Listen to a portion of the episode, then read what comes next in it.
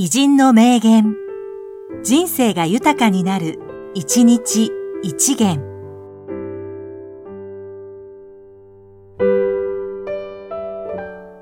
5月18日、伊藤由美、歌手。追いかけて、追いかけて、すがりつきたいの。あの人が消えてゆく、雨の曲がり角。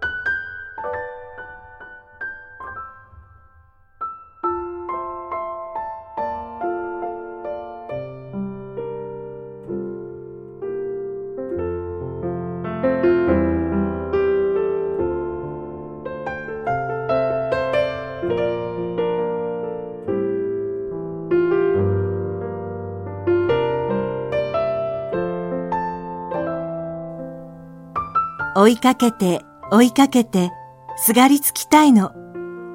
あの人が消えてゆく、雨の曲がり角。